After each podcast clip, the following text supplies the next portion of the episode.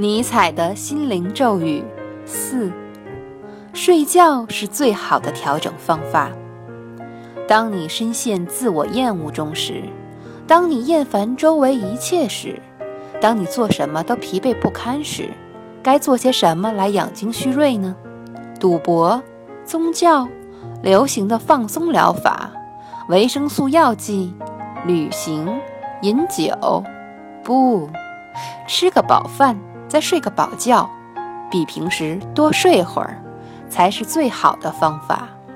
睁开眼睛后，你会发现自己焕然一新，充满力量。